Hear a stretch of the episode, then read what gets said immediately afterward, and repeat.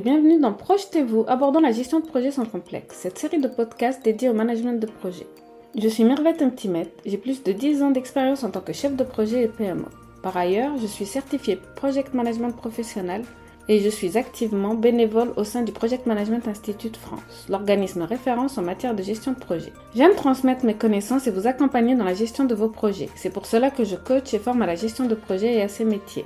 Je suis persuadée que bien connaître les rouages de la gestion de projet permet de réussir tout ce que vous entreprenez, que ce soit dans votre vie professionnelle ou personnelle. Une fois par semaine, nous aborderons ensemble dans ce podcast les différentes facettes et toutes les actualités du management. J'inviterai régulièrement des professionnels qui expliqueront leurs méthodes et leur expérience sur des thèmes choisis. La gestion de projet permet de structurer, coordonner, contrôler toutes les étapes de la conception à la livraison. Venez découvrir comment et repartez avec quelques astuces. Je vous invite à vous abonner et me suivre pour plus de contenu sur la gestion de projet.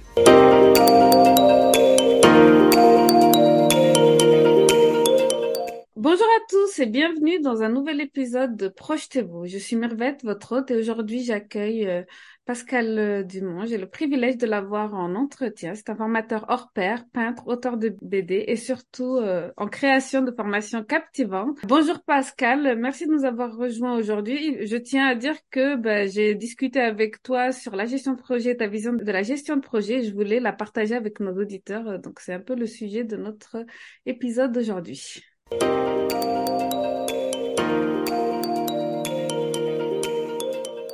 Ben, merci Mirvette, euh, avec grand plaisir. Merci à toi pour, euh, pour l'invitation. Pascal, explique-nous un petit peu euh, ton parcours et où tu en es de ton parcours professionnel aujourd'hui, de toutes tes activités. Est-ce que tu peux nous parler un peu plus de toi? Euh, ouais, ouais. Alors c'est toujours un peu compliqué pour moi de me présenter parce que j'ai j'ai pas mal de d'activités. Alors je vais essayer de faire euh, cette fois-ci, j'ai essayé de faire par tranche. J'ai une première tranche de vie en fait où moi j'étais prof de tennis et préparateur mental. C'est ma formation de base et j'étais directeur sportif d'un d'un club. Donc du coup, j'ai été amené aussi à monter des projets comme des animations, des événements, des recherches de sponsors, etc. Je formais aussi des jeunes, donc il y avait déjà la formation qui était euh, qui était présent. Donc ça, c'était 2004, euh, si je dis pas de bêtises, ouais entre 2000, ouais 2004.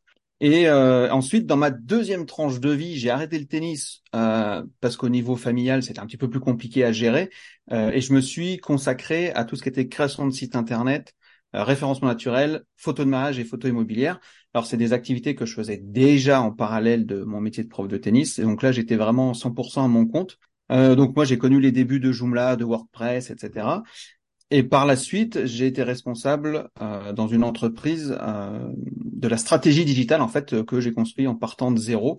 Et ça, c'était une super expérience.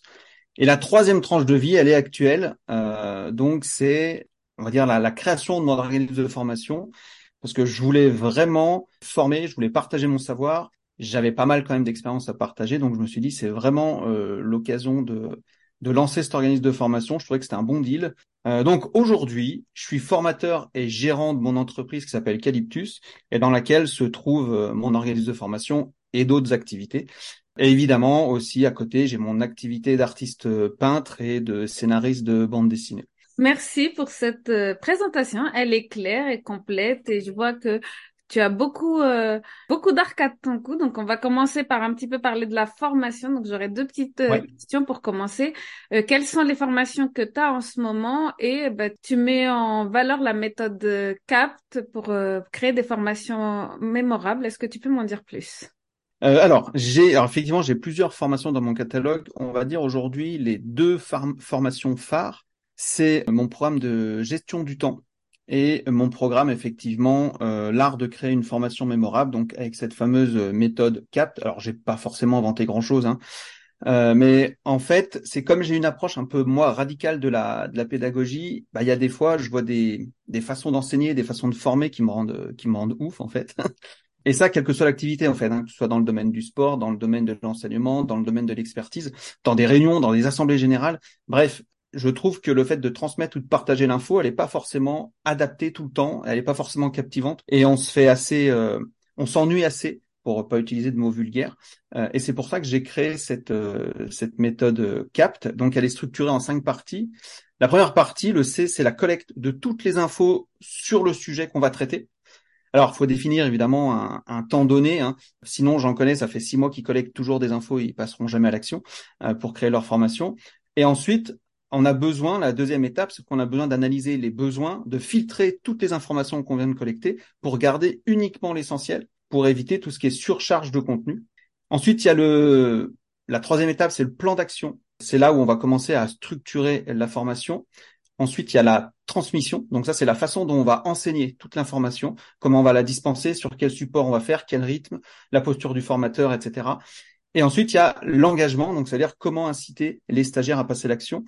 Et finalement, quand on parle là de formation, mais ça peut être une réunion, ça peut être une conférence, au final, c'est pareil, c'est dans le même bateau.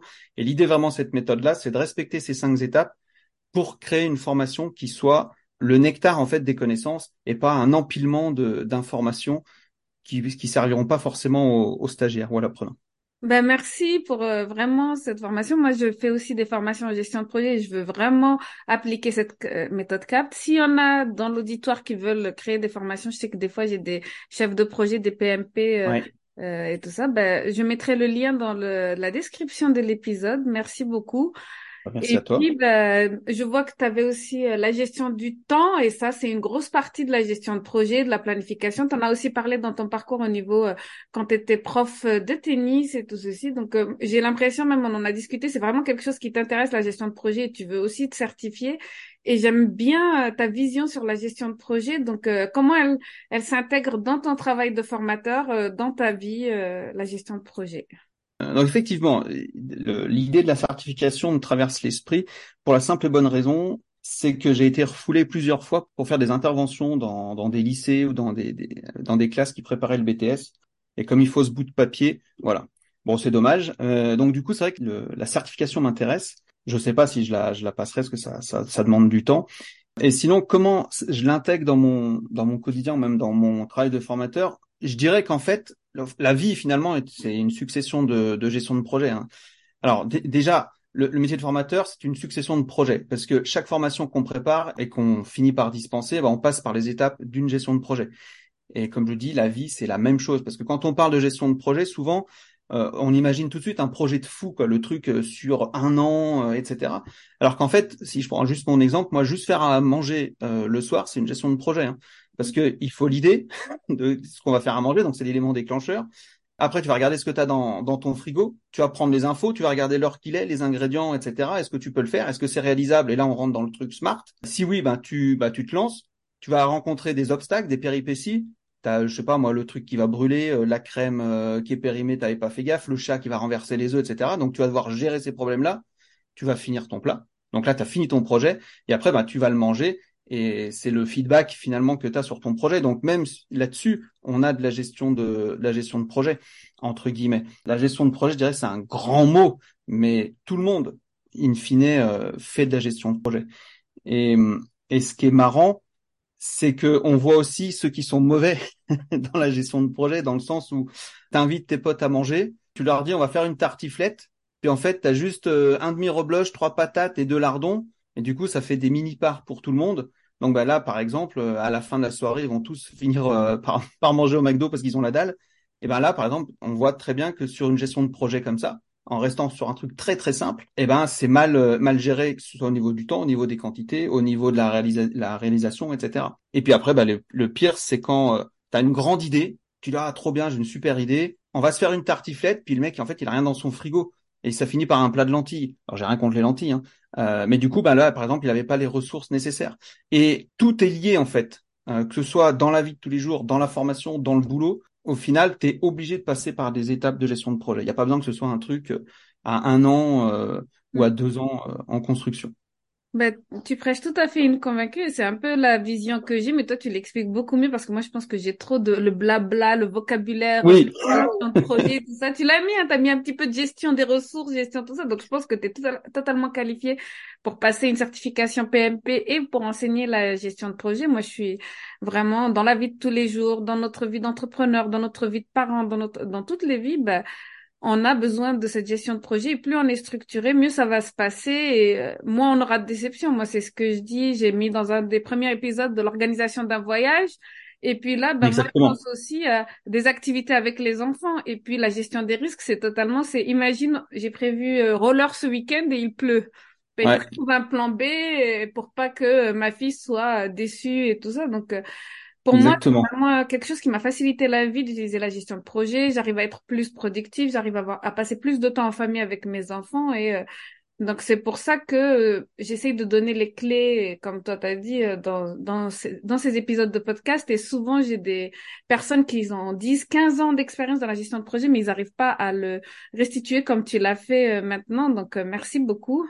Mais, mais c'est vrai que on, on, se fait tout un monde en fait de la gestion de projet. Alors moi c'est vrai, j'ai pas forcément tous les termes parce que je suis là-dessus, je suis pas très académique, mais comme tu le dis, c'est au final, dès qu'il y a un imprévu, hop, il faut essayer de gérer l'imprévu, l'évaluation des risques. Voilà, bah tiens, il pleut, bah je vais pas faire faire du roller parce qu'il peut se passer ça, ça, ça. Bon, qu'est-ce que je peux faire pour euh, améliorer le truc?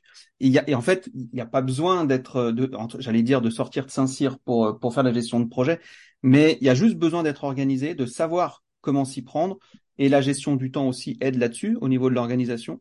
Ça, c'est très important. Et comme tu le dis, on est vachement plus productif euh, derrière. Ça, c'est indéniable. Et là, donc, ben, moi, je pense hein, aussi que ben, il y a beaucoup de gens qui ont travaillé sur la question, sur des gros projets comme construire des des ports, construire des bateaux, construire, mais aussi des plus petits. Maintenant, on a besoin de tout tout de suite. Donc, comme tu dis, des projets comme construire un port, ça prend 5, 10 ans. Construire, faire un, faire un médicament, ça prend 30 ans pour, euh, pour vérifier qu'il est bien viable et tout ça. Mais il y a des plus petits projets là par exemple Google et tout ça ils sont agiles. Donc ils font ils sortent des nouveautés toutes les deux semaines trois semaines. Et donc euh, c'est assez rapide. Et puis bah il vaut mieux profiter de l'expérience des de ceux qui sont déjà passés par là pour les appliquer soit dans notre vie pro soit dans notre vie personnelle. Et toi quel conseil euh, donnerais-tu à quelqu'un qui souhaite intégrer les principes de gestion de projet dans son quotidien? Alors, bon, c'est toujours un petit peu présomptueux de donner des conseils, mais je dirais qu'il faut être conscient que l'énergie pour réaliser une nouvelle idée ou un projet, elle est hyper courte. C'est-à-dire qu'il faut être capable de mobiliser cette énergie de façon durable. Et c'est là qu'intervient en fait la motivation. La motivation, c'est quelque chose de court. C'est j'ai une idée, je suis hyper motivé, j'y vais. Et ensuite, on passe à la persévérance. Parce que euh, la flamme de l'idée, elle va commencer à s'éteindre un petit peu, la motivation. Et il faut quelqu'un qui souffle sur la braise pour garder soit soi-même motivé si on fait son projet tout seul, soit l'équipe. Donc c'est là où il va y avoir la persévérance. Euh, et c'est pour ça que c'est très très important, je pense en tout cas, d'analyser et de planifier au départ. Donc ça c'est vraiment mes conseils. Avoir conscience que l'énergie elle est assez courte et que derrière on analyse, on planifie au départ plutôt que foncer, je dirais tête baissée dans, dans l'opérationnel. Si par exemple je prends l'exemple du gars, je reprends mon histoire de tartiflette, euh, le gars il dit ah, trop bien, je vais me faire une tartiflette. Je vois qu'il a le, gars il voit qu'il a rien dans son frigo qui va devoir aller faire les courses à aux heures de pointe, ben du coup, il était hyper motivé pour faire sa tartiflette. Là, il se rend compte que il va mettre deux heures dans les bouchons, les machins. Ben sa flamme commence à s'éteindre, l'énergie en a presque plus, et il faut qu'il y ait une motivation derrière pour que finalement ils se disent allez j'y vais quand même, je persévère dans mon idée de faire ma tartiflette pour faire plaisir euh, euh, aux personnes que j'invite. Et donc ça c'est la motivation. Par contre à cette personne-là, si tu vas lui donner 1000 euros pour qu'il aille faire les courses et faire sa tartiflette, ben je pense qu'il va y aller. Il va y avoir une motivation extrinsèque derrière qui va le faire persévérer. Et je pense que le, le conseil vraiment dans la gestion de projet, c'est tu es tout le temps en train de trouver un équilibre entre les motivations, la persévérance qui va permettre de maintenir toujours le feu allumé. Et je pense que vraiment le conseil, c'est, j'ai envie de dire, c'est ça, c'est être conscient qu'il y aura toujours à un moment donné cet équilibre entre la motivation, la baisse de motivation, et il va falloir souffler un peu sur le feu pour raviver les braises et persévérer sur, sur le projet. Ça, faut, je pense vraiment en être conscient et du coup derrière analyser et planifier plutôt que foncer direct sans mmh. réfléchir.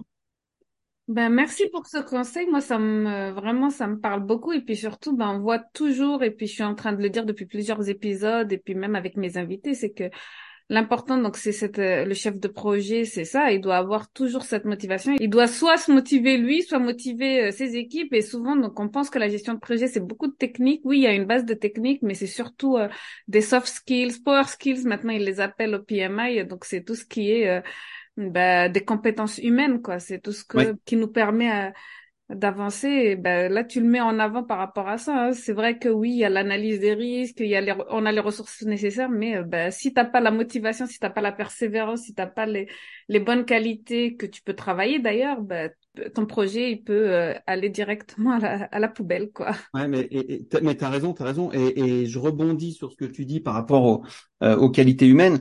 Euh, quand tu lances un projet bon souvent tu vas devoir construire une équipe il va falloir être conscient que tout le monde n'est pas d'accord. certains ils vont vouloir freiner, Et puis, ben, si toi, tu es le chef de projet, il va falloir que tu aies une posture quelque part de, coach ou de manager coach, je sais pas comment on peut appeler ça. Il va falloir gérer les égaux des uns des autres. Il va falloir euh, mettre un, cadre euh, tout de suite. Et c'est vrai que ça demande d'autres qualités que juste appliquer un process étape par étape, en fait. C'est qu'après, on rentre vraiment dans la gestion humaine. Et c'est là, comme tu dis, les soft skills, les power euh, skills qui, ben, qui interviennent. Ça, c'est hyper, hyper important. Ben, je pense que ton PMP, tu peux le faire assez rapidement puisque depuis deux ans, ils ont changé euh, l'esprit de l'examen et c'est plus tout ce qu'on a dit, la technique, c'est vraiment ça. Le, le chef de projet. Management. Euh, qui est coach et ses relations humaines et puis tu as parlé là ben, c'est euh, team leader l'équipe et les parties prenantes. C'est-à-dire il y aura des donc euh, gérer les parties prenantes. Et ça ben, c'est mis c'est le chef de projet n'est plus un technicien de la gestion de projet. Bien sûr il a besoin de des bases mais il est surtout ben, un chef d'orchestre un facilitateur on appelle ça tout ça c'est ben, c'est ce qui est enseigné par toutes les grandes institutions qui, de la gestion de projet. Donc, tu vois, ça, va être facile. Finger in the nose si tu passes la PMP. Euh, euh, voilà. Ben, merci pour cet insight sur la gestion de projet. Je pense que ça donne des, beaucoup d'idées à ceux qui sont ben, chefs de projet, gestionnaires de projet et ceux qui euh, ben, ne se disaient pas que la gestion de projet pouvait interférer dans leur vie. Et je pense que si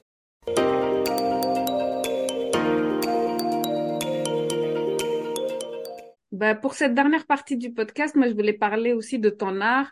Tu fais de l'art, tu as beaucoup de créativité. La première question que je pose, c'est plutôt l'intersection entre les formations, la gestion de projet et l'art. Est-ce que bah, tu vois une intersection ou est-ce que c'est quelque chose de tout à fait euh, différent?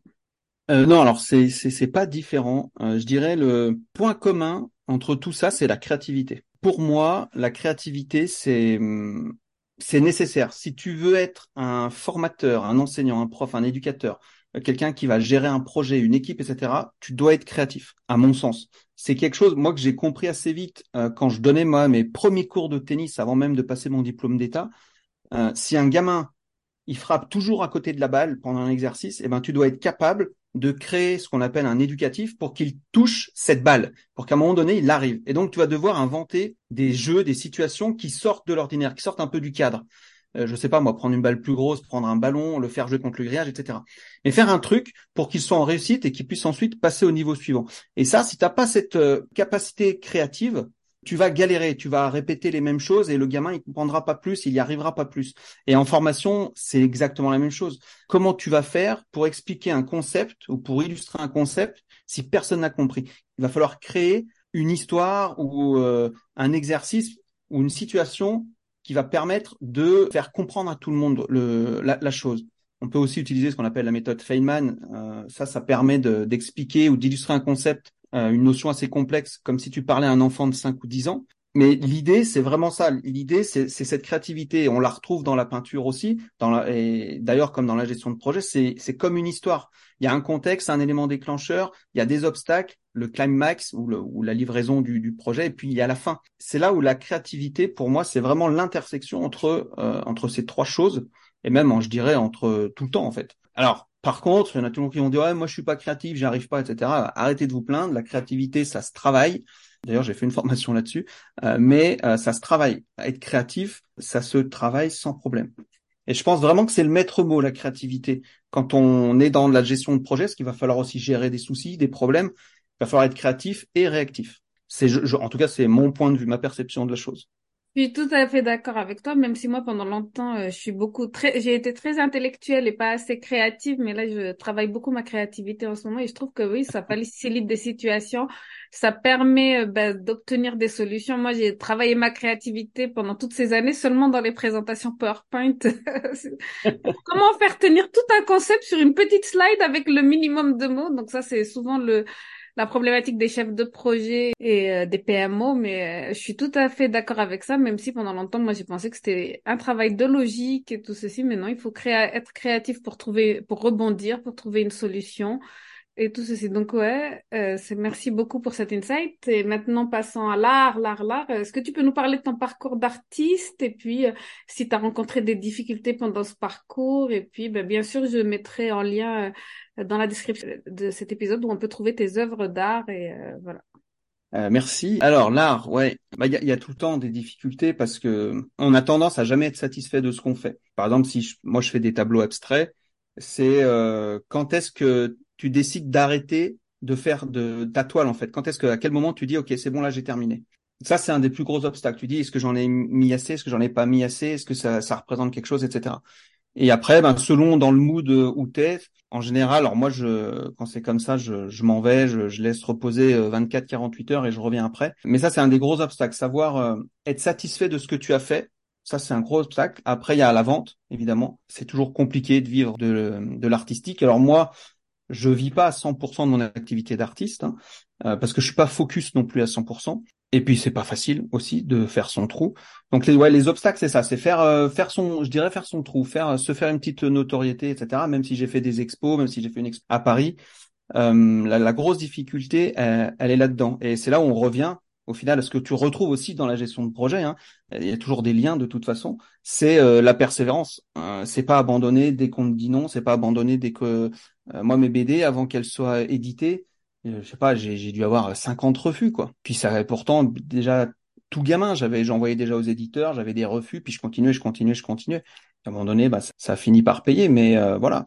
C'est euh, voilà, les obstacles, c'est vraiment ça. C'est rester motivé et gérer un petit peu tout, tous les aléas artistiques, que ce soit au niveau de la rentrée d'argent qu'au niveau euh, motivation.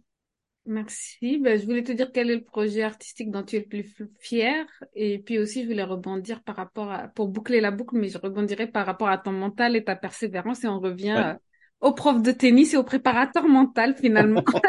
C'est ça. euh, le projet dont je suis le plus fier, je sais pas, j'ai pas forcément de fierté, mais c'est vrai, en plus, je le, c'est vraiment vrai, quoi. Moi, j'ai, j'ai, j'ai pas, j'ai pas, j'ai pas l'impression que je fais des trucs de, de dingue. Alors tout le monde me dit, mais tu te rends compte tout ce que tu fais, machin. Moi, euh, c'est juste que moi, j'ai toujours un, cru en moi là-dessus. Je dirais quand même, allez, si quand même la première BD que j'ai sortie, éditée, etc.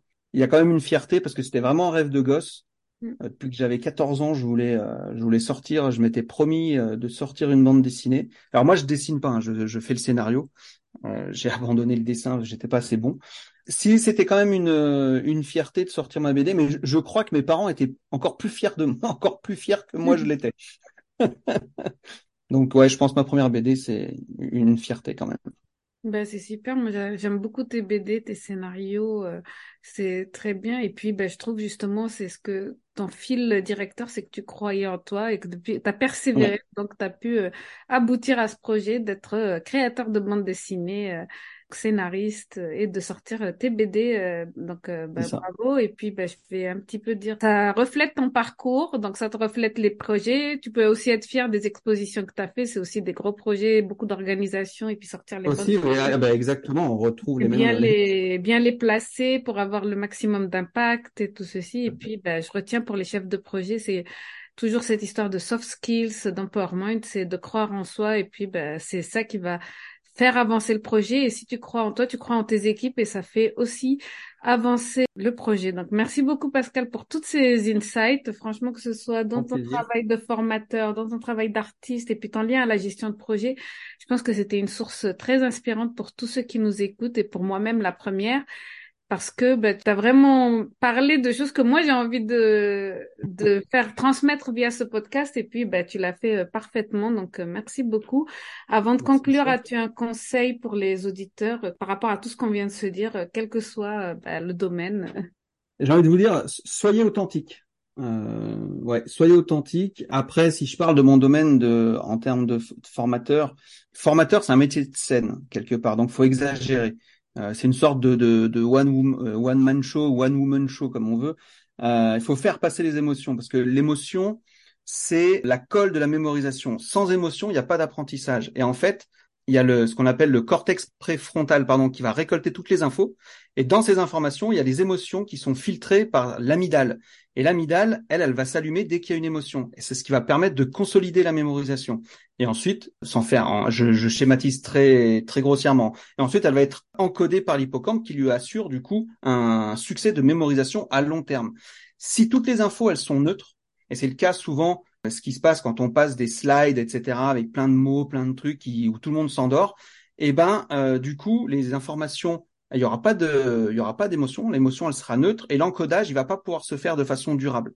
C'est pour ça que euh, c'est hyper important quand on fait des présentations et même dans la gestion de projet d'exagérer entre guillemets son enthousiasme parce que c'est ce qui va permettre et tu l'as dit tout à l'heure de booster ses équipes, de motiver ses équipes. Et c'est pareil pour les stagiaires, c'est pareil pour euh, pour les personnes que tu as en face quand tu fais une réunion, etc. Donc c'est pour ça, je viens de dire, jetez euh, à la poubelle tous vos slides qui comportent euh, plus de six mots, des bullet points, etc. Et soyez authentique, soyez dynamique quand vous présentez ou quand vous parlez à, vos équipes de projet, etc. Pour montrer que voilà, vous donnez, vous êtes le leader un petit peu et vous, vous les inspirez dans, dans votre motivation. Je pense que c'est, c'est un petit conseil que voilà, comme ça, je pourrais donner. Je sais pas si ça répond à ta question. Si, si, ça répond très très bien à ma question. Et puis que qu'on soit formateur comme moi ou bien euh, gestionnaire de projet, chef de projet PMO, je pense que ça répond euh, vraiment. Ben, merci beaucoup. Pour nos auditeurs qui aimeraient en savoir plus de toi, où peut-on te trouver et quelles sont tes dernières actualités ou tes prochaines actualités? Bah, sur LinkedIn, je suis très euh, très actif sur euh, sur LinkedIn. Donc c'est Pascal Dumont, euh, je sais pas, ça doit être formateur ou quelque chose comme ça. Et puis sinon, bah, j'ai mon site internet qui s'appelle euh, Calyptus, donc K-Elliptus L Y P T U S.com.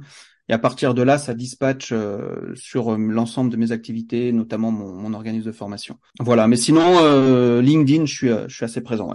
Ben, merci beaucoup Pascal. merci d'avoir participer avec nous et merci d'avoir euh, fait part de, de ton expérience et de ton expertise.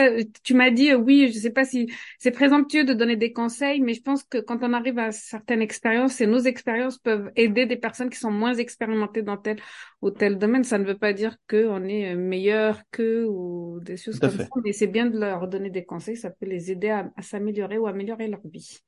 Et puis, je, rajoute, j'ai oublié de rajouter, mais vous pouvez me trouver sur aucoindelart.fr pour tout ce qui est euh, mes, activités artistiques. Voilà.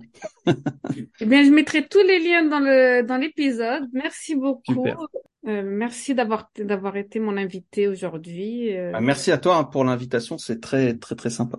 Merci à tous nos auditeurs. N'oubliez pas de vous abonner à Projetez-vous pour plus de contenu euh, passionnant avec des invités inspirants comme Pascal euh, Dumont. Et puis euh, à la prochaine pour un nouvel épisode de Projetez-vous.